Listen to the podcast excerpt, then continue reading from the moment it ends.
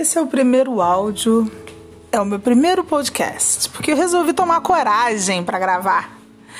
Ai, essa síndrome da impostora é uma coisa que persegue não só a mim, mas a muitas outras amigas mulheres. A gente sempre acha que nunca tá bom.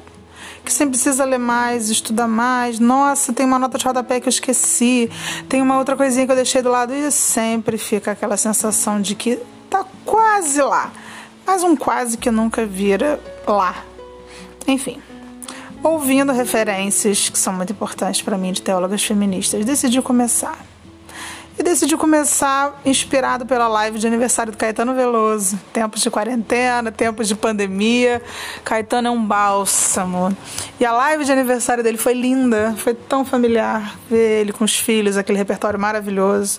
E mais do que isso, ver o Zeca, que foi meu aluno há muitos anos atrás, cantando a música que, tipo, música de trabalho do disco Ofertório, que é Todo Homem Precisa de uma Mãe. Eu ouço essa música e ela sempre fala muito comigo.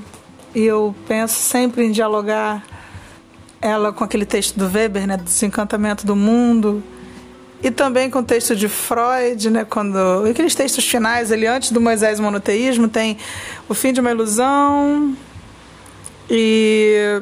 Ah, deixa eu ver, não. O, o, futuro de uma ilusão e o mal-estar mal-estar da civilização.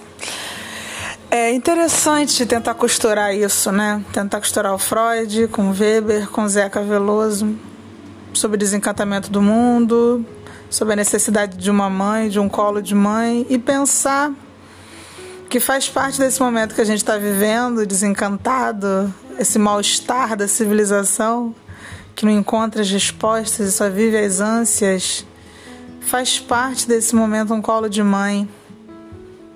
E a gente tem um Deus que é pai e mãe.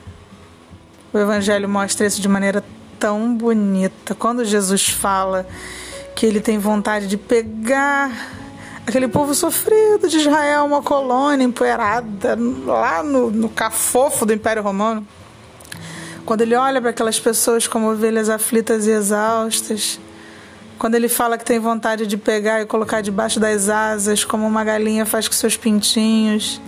Gente, que coisa bonita.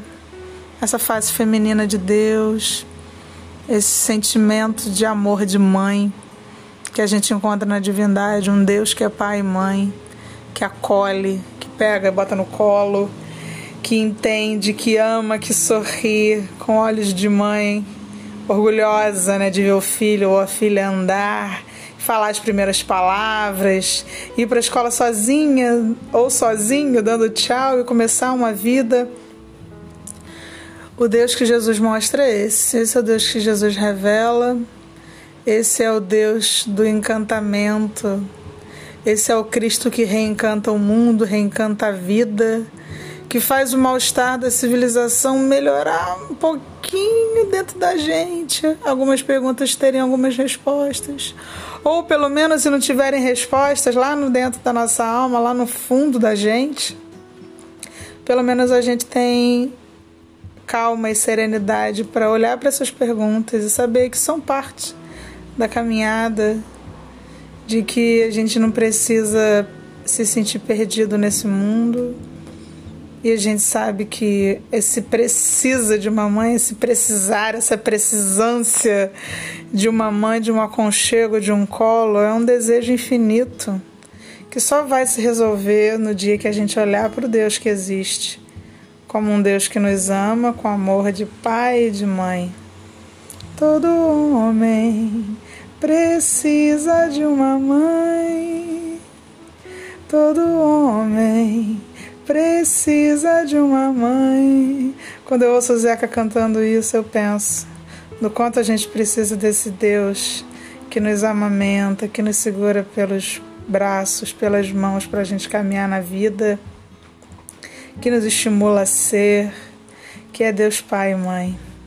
Que essa reflexãozinha, breve, menos de cinco minutos, te faça bem, assim como me faz bem dialogar filmes com livros de teologia, arte, pensamentos bobos, sonhos, poesias, enfim, reflexões. Beijo grande. Vamos continuar conversando.